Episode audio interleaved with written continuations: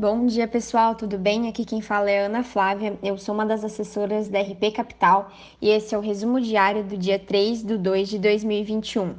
Ontem o Ibovespa fechou em alta de 0,60%, marcando 118.234 pontos. O dólar em 5,35, o S&P 500 em 3.826,31 pontos e o petróleo Brent em 57,94. No Brasil, as atenções estão voltadas para os resultados das reuniões entre os novos presidentes da Câmara, Arthur Lira, e do Senado, Rodrigo Pacheco, com Jair Bolsonaro. Os parlamentares se encontram às 9 horas e às 9h30 seguem ao Palácio do Planalto. A expectativa é que a definição de alguns pontos de prioridade para a retomada do ano legislativo, com foco em vacinação e enfrentamento da pandemia. Há expectativa sobre sinalizações para a agenda econômica. No cenário político-econômico, o jornal Folha de São Paulo reporta que a prioridade da economia será a PEC emergencial e a criação do IVA federal.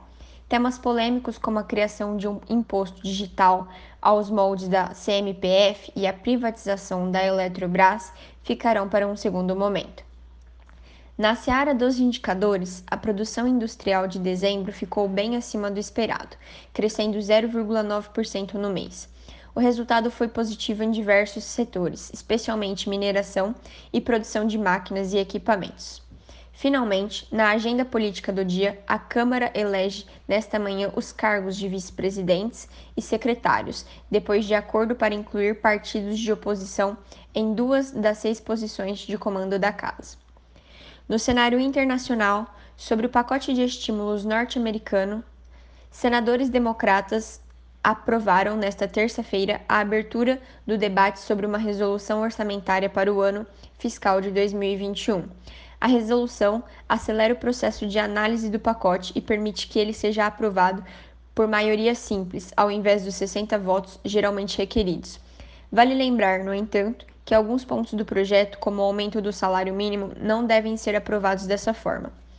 Já na Europa, o ex-presidente do ECB, Mario Draghi, foi convocado para ser o novo primeiro-ministro da Itália. Já a inflação ao consumidor veio acima do esperado na zona do euro em janeiro, marcando 0,9% positivo, e com o núcleo da inflação atingindo 1,4%, maior nível em cinco anos. O ISM serviço será divulgado esta manhã e o mercado prestará atenção especial em seu componente de emprego. Bom, pessoal, por hoje é só. Qualquer dúvida, nós estamos à disposição. Tenham um ótimo dia.